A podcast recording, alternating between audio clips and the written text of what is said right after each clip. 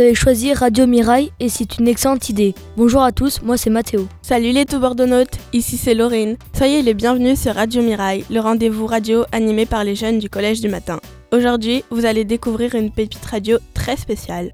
Une pépite magique. Rapprochez-vous. Plus vous croirez en voir, et plus vous vous ferez avoir. Nous avons le plaisir de recevoir Théotime Martins, jeune magicien professionnel bordelais. Bonjour Théotime. Bonjour. Merci d'avoir accepté l'invitation de Radio Mirail. Mais merci à vous de m'avoir invité. Je vois que vous êtes une petite équipe bien sympathique et c'est avec plaisir que je vais répondre à vos questions. Théotime, tu as 23 ans et tu es magicien professionnel depuis bientôt 5 ans. À quel âge et comment as-tu découvert la magie? Alors j'ai découvert la magie euh, petit, mais ça a toujours été pour moi un petit peu hors de ma portée. Du coup, euh, ce qui s'est passé, c'est qu'un jour, quand j'avais 13 ans, mon père m'a montré un tour de cartes qui était euh, super facile et même on peut dire super pourri au niveau de la difficulté. Et euh, par contre, ce qui s'est passé, c'est que je n'ai absolument rien compris. Et je, lui ai demandé de me le refaire encore et encore. Il me l'a fait peut-être dix fois, n'avait toujours pas compris. Et je lui ai dit, mais explique-moi. Explique-moi, s'il te plaît, explique-moi. Il n'a pas voulu. Je lui ai fait la tête pendant deux jours et il a fini par m'expliquer. Et quand j'ai vu le secret, euh, j'ai été à la fois déçu et fasciné, en fait. Et je me suis dit, si un truc aussi euh, simple a pu me bluffer, qu'est-ce que ça serait si je travaillais vraiment? Qu'est-ce qui se passerait sur les spectateurs si là je me mettais à travailler et que je leur crée du coup des effets pour les surprendre? Et c'est parti de là et ensuite j'ai fait tout un tas de rencontres, de conférences, j'ai voyagé et j'ai beaucoup travaillé. Et je travaille encore beaucoup, ça toute la vie.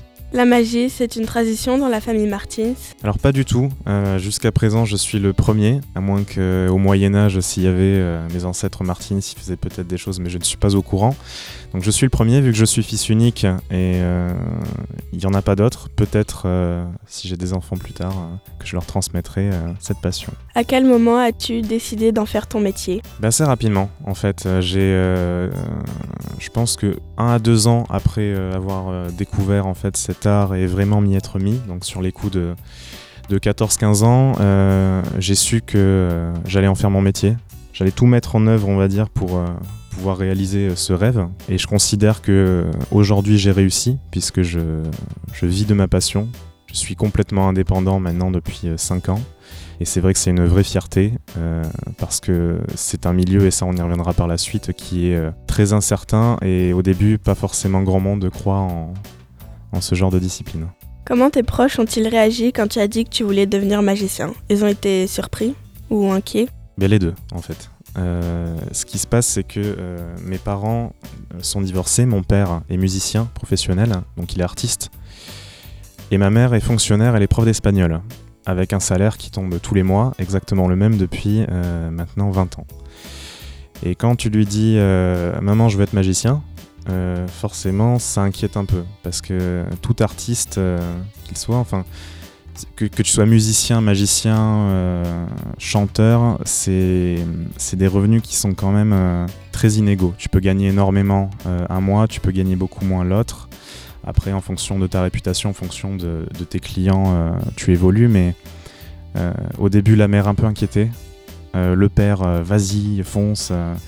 et quand elle a vu du résultat après, elle s'est entre guillemets attendrie et, elle m'a beaucoup poussé et encouragé. Et elle m'encourage encore aujourd'hui euh, beaucoup. Est-ce qu'il existe une école comme Poudlard pour apprendre les grands secrets de la magie? Il n'y a pas vraiment d'école à proprement parler. Euh, Il y en a une qui pourrait s'apparenter à une école à Paris, mais elle, on va dire, elle formate ses élèves dans un style bien particulier. Pour moi et pour euh, 95% on va dire de, de mes confrères, la magie ça commence en tant qu'autodidacte, c'est-à-dire tu travailles toi-même, tout seul, devant ton miroir au début, et tu fais tes rencontres, tu lis des bouquins, tu regardes des DVD, tu regardes beaucoup beaucoup de vidéos sur YouTube, mais quand je dis vidéos sur YouTube, je ne parle pas des explications de tours, je parle des performances, pourquoi il a fait ça à ce moment-là, et après tu travailles beaucoup. Il faut être passionné avant tout, et tu as envie toi de- d'aller dans cette école? J'essaye de faire de la magie mais j'y arrive pas. comme je te l'ai dit, euh, les écoles, c'est c'est un petit peu. euh, c'est pas vraiment euh, d'actualité aujourd'hui, mais il y a pas mal de magiciens qui donnent des cours. Euh, moi, j'en donne. Je t'avoue que j'en donne de moins en moins parce que ça prend aussi beaucoup de temps, même si j'adore enseigner. Mais euh, très souvent, euh, les gens qui progressent très très très vite, c'est parce qu'ils ont eu la formation d'un magicien professionnel qui s'est occupé d'eux et qui leur a appris, on va dire, l'essentiel, l'essence même de cet art. Comment se prépare un tour de magie? Ça doit demander beaucoup de travail et d'entraînement. Oui, c'est beaucoup de travail, beaucoup d'entraînement. En fait, il y a, on va dire, il y a trois grandes étapes euh, pour moi et je pense pour euh, la plupart de mes confrères. Il y a tout d'abord la, technique, la partie technique, un petit peu les coulisses, comment ça marche, euh, qu'est-ce qu'il faut que je fasse avec mes doigts, mais aussi avec mon esprit. Ça, c'est dans la catégorie mentalisme. Mais en magie, très souvent, il faut faire appel à la dextérité. Donc, il y a tout un travail de technicité. Ensuite, on s'occupe de la partie présentation. Comment euh, agrémenter cet effet Parce que faire un effet juste euh, en se concentrant sur la technique, ça n'a aucun intérêt. Il faut vraiment accentuer la présentation et ensuite, on se décide à tester sur le public. Et on fait ensuite un débrief. Qu'est-ce qui a marché Qu'est-ce qui n'a pas marché? Ah, ça c'était vachement bien, ils ont bien réagi. Et on peaufine tout ça et après, on arrive à des effets qui sont euh, intéressants. Ça y est, le spectacle est au point. On te laisse en compagnie de Pierrig, Santiago et Vassili. Il est temps pour nous de disparaître. Abracadabra, restez connectés. Bonjour à tous, c'est Piri. Bonjour Théotime. Avant de disparaître, Laurine a prononcé une formule bien connue des magiciens. Abracadabra. Mais au fait, ça veut dire quoi exactement? D'où vient cette expression?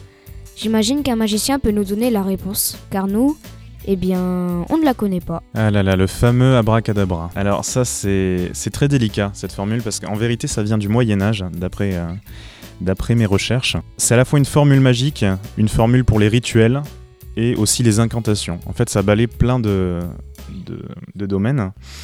Euh, C'était très utilisé, on va dire, dans la magie, euh, dans la magie entre guillemets traditionnelle, un petit peu ancienne. Aujourd'hui, c'est plus vraiment d'actualité. Euh, ça a même très très mal vieilli, pour être honnête avec vous. Moi, je n'a- n'apprécie pas du tout cette formule dans la mesure où, quand tu dis abracadabra à quelqu'un, il s'attend à ce qu'il y ait un effet juste après. Et justement, la plupart des magiciens aujourd'hui ne préviennent pas le public et les effets arrivent instantanément, par surprise. Quand on te dit abracadabra, tu sais qu'il va se passer quelque chose. Et ça, aujourd'hui, on, évite. Merci pour cette précision, Théotime. Salut tout le monde, moi c'est Santiago. Bien souvent, les, les magiciens ont une spécialité.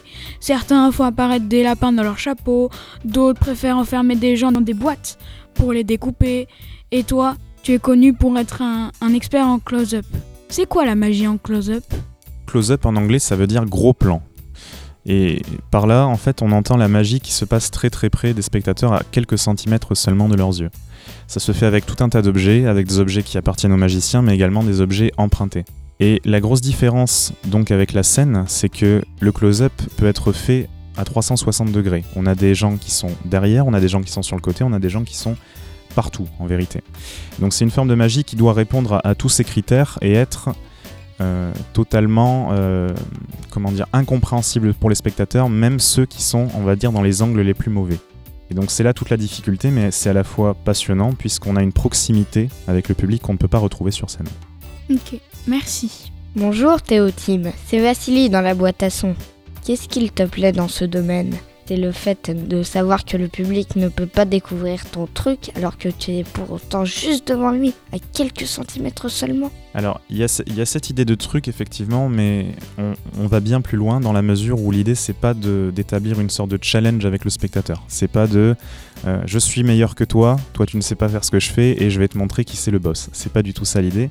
L'idée, c'est par l'intermédiaire de la magie, qui finalement est un outil, de faire s'évader, entre guillemets, les gens, de les faire rêver l'histoire d'un instant.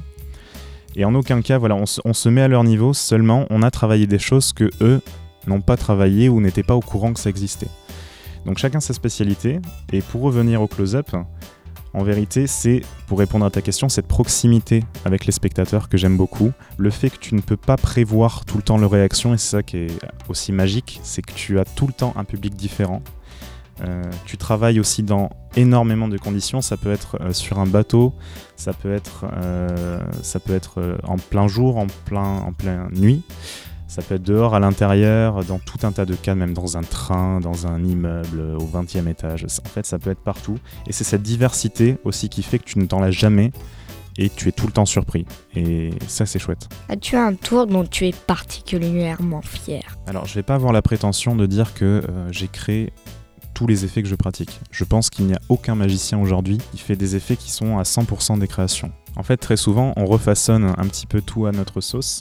Et alors évidemment, on a des effets qui sont des vraies créations, mais c'est très très dur aujourd'hui que de faire que dans la création puisqu'il y a tellement de générations de magiciens qui ont apporté leur travail. En fait, nous à chaque fois on essaye d'ajouter une amélioration. Donc il n'y a pas, on va dire à proprement parler, là aujourd'hui un tour dont je suis particulièrement fier. Il y en a plusieurs. Après, euh, c'est des secrets de magicien tout ça. Je ne peux pas trop t'en dire malheureusement. Euh, on est à la fois dans le domaine des effets de lévitation, mais aussi des choses plutôt dans le domaine du mentalisme. Quelles sont les qualités que doit avoir un bon magicien de close-up? Je pense qu'il y a trois, trois ou quatre points vraiment qui sont primordiaux. Tout d'abord, il y a l'observation, l'observation de son public et surtout l'adaptation. À chaque fois que tu arrives, il faut très très vite t'adapter à ton public et entre guillemets le séduire aussi. Tout un aspect aussi qui traîne autour de la sympathie. Il faut vraiment être quelqu'un de sympa. Il faut que en fait, il faut presque, entre guillemets, devenir euh, leur bon pote, tu vois, très rapidement.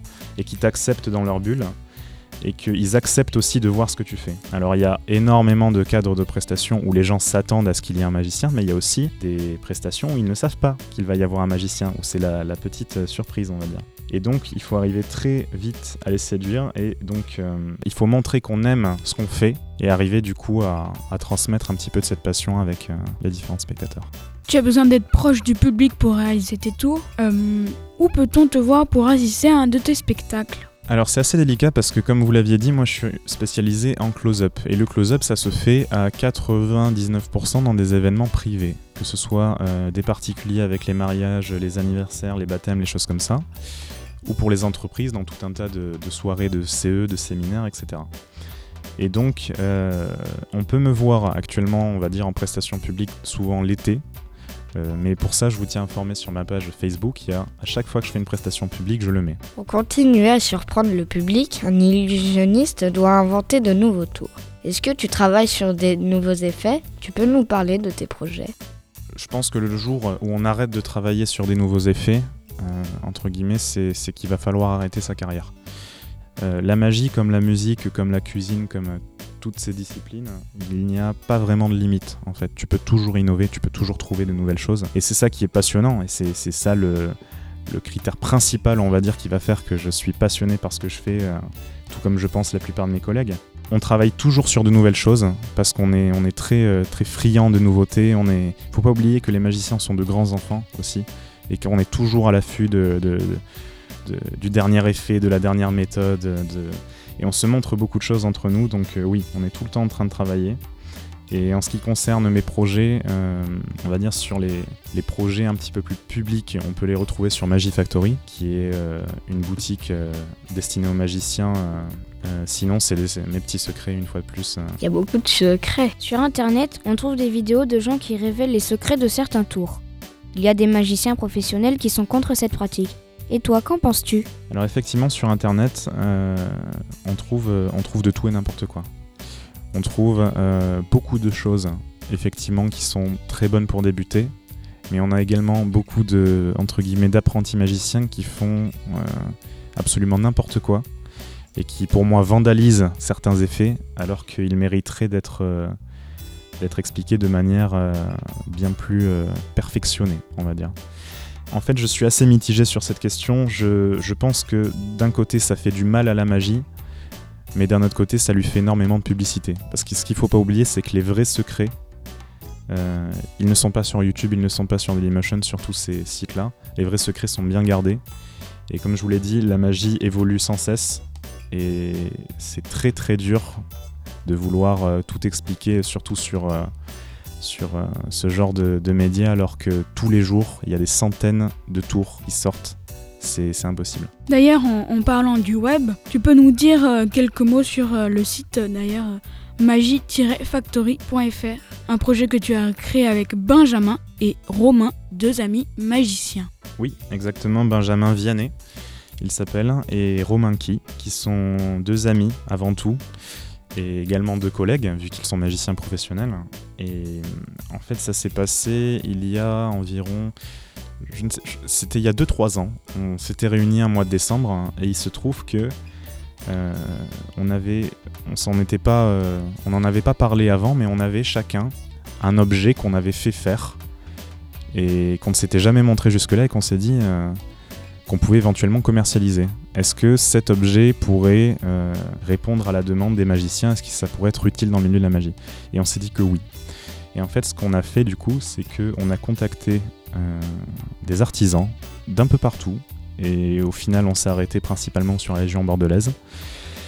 On a contacté des bureaux d'études, euh, des gens compétents dans leur domaine pour, on va dire, faire le produit le plus euh, qui réponde à, des exigences en termes de qualité qui sont euh, optimales et également euh, qui répondent aux exigences des magiciens parce que les magiciens quand ils achètent des choses euh, ils sont extrêmement exigeants et c'est normal parce que c'est souvent des objets qui coûtent euh, assez cher donc il faut vraiment que ce soit au top.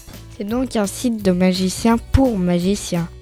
Et pour vous aider à réaliser vos accessoires magiques, vous travaillez avec des artisans de la région bordelaise. C'est parce que c'est plus pratique ou est-ce que c'est vraiment important pour vous? Alors oui, il y a un côté euh, local qu'on cherche vraiment nous à, promouvoir. Euh, parce que évidemment, si on fait tout faire en Chine, euh, c'est une option envisageable, mais déjà on n'a aucun contrôle optimal sur ce qu'ils sont en train de faire. Et surtout, on tenait absolument à pouvoir très rapidement aller les voir s'il y avait le moindre souci et corriger. Parce que euh, des, entreprises, on va dire, qui créent des produits dans le milieu de la magie, il y en a plein. Il faut vraiment trouver sa place. Et si, très souvent, si tu ne fais pas l'idée euh, dans l'année qui suit ou dans les deux ans qui arrivent, quelqu'un d'autre va le faire pour toi. Parce que les magiciens sont sans cesse en train de réfléchir et de vouloir trouver de nouvelles idées. Donc on voulait euh, que ça soit fait vite et bien. Et surtout, euh, il n'y a pas cette barrière de la langue qui peut y avoir ailleurs aussi. Et donc voilà, on pouvait très vite prendre contact avec eux. Donc c'était à la fois pratique et important pour nous. Théotime, l'heure est venue de livrer tes petits secrets à Ariane, Eleonore et Karl. Très bien, allons-y. Regardez bien. Plus vous vous approcherez, et moins vous en verrez. Hello Internet, salut Internet, bonjour Théotime. Moi, c'est Ariane. Nous allons terminer l'émission avec les petits secrets de l'invité. Bonjour Théotime, tu vas voir, c'est un exercice facile et très sympa. Allez, c'est parti, on commence avec la question d'Éléonore. Bonjour tout le monde. Alors Théotime, si tu n'avais pas choisi d'être magicien, tu ferais quoi comme métier aujourd'hui? Alors, je, je voulais être euh, paléontologue au début. J'adorais les dinosaures. J'étais fan de dinosaures, je les connaissais tous. Euh, C'était euh, infernal. Mes parents euh, pétaient un plomb à chaque fois. Je, passais mon temps à leur, à leur apprendre des nouvelles euh, espèces. Euh, sinon, un métier, je pense, en rapport avec la, la création. Petit, je voulais être inventeur. Je ne sais pas si ça vraiment existe ce terme, mais voilà, il y a plein de métiers en rapport avec l'invention. Et j'ai toujours bricolé, euh, essayé de, de créer des choses. Bien souvent, ça existait déjà, mais voilà. Très bien, on continue avec ta couleur préférée. Le rouge. Quel est ton film préféré sur l'univers de la magie? Alors, mon film préféré, j'en ai pas vraiment de préféré. Si je devais en, en souligner un sur les autres, ça serait, euh, ça serait L'illusionniste avec euh, Edward Norton. Euh, avec cette, cette notion de longueur d'avance qui est, qui est vraiment euh, propre à la magie, au domaine de l'illusion, qui est excellente. Et il y a également le, le Prestige, qui est superbe avec euh, Hugh Jackman. Et toi, c'est quoi? Moi, c'est les animaux fantastiques. Les animaux fantastiques, très bien. On te donne une machine à voyager dans le temps. Tu vas faire un tour dans le passé où tu vas découvrir le futur. Je pense que je découvrirai le futur. Comme ça, euh, encore une fois, j'aurai une longueur d'avance. Peut-être que ça ouvrirait des opportunités euh, cachées jusque-là. Peut-être que je changerai le monde. Enfin voilà, des choses euh, qu'on peut imaginer. Peux-tu nous donner euh, les, les numéros du prochain tirage du loto? Bien sûr, mais je garde tout pour moi par contre. Dommage. Oh. un dernier petit secret. Que vois-tu dans les yeux du public après un tour de magie? Quand on considère qu'on a bien travaillé, on voit une, une sorte de, de lueur qui en témoigne un petit peu d'une sorte de retour en enfance. Ça dure que quelques secondes, hein. mais c'est ces yeux qui brillent qu'on peut voir dans les spectateurs quand ils sont surpris, parce qu'en fait c'est un état d'étonnement euh, très très poussé qui révèle, euh, qui révèle, on peut le dire, de l'émerveillement. Mais pour nous, quand, quand on voit ça, on est fier et c'est là qu'on se dit, on a rempli notre part du contrat, on a réussi à transmettre ce qu'on voulait transmettre cette petite lueur qui fait que euh, l'espace d'un instant, les spectateurs euh, arrêtent de vouloir euh, tout contrôler et se laisse aller à un petit peu de rêve et d'émerveillement. Merci Théotime. Si est, chers amis, tout Bordeaux note. Nous voilà à la fin de cette pépite magique. Euh, attendez les gars, un petit truc, juste pour être sûr. On peut dire aux auditeurs que tu étais vraiment là avec nous. On n'a pas discuté avec euh, une illusion ou euh, un hologramme. Alors ça, il n'y a, qu'une façon de le savoir. Si tu veux, je te pince. Comme ça, si tu cries, c'est que c'est réel. Pour en savoir plus sur ton actualité, les auditeurs peuvent aller sur le site theotim-martins.fr. Et pour les magiciens, rendez-vous sur magie-factory.fr. On remercie Laurent de tout Bordeaux, qui est un peu le magicien de l'équipe, car c'est grâce à lui que vous pouvez écouter Radio Mireille sur toutbordeaux.net. Merci à tous pour votre fidélité. On se retrouve très bientôt pour la dernière émission de la saison. Et d'ici là, restez connectés sur Tout Bordeaux. Écoutez, vous avez la parole.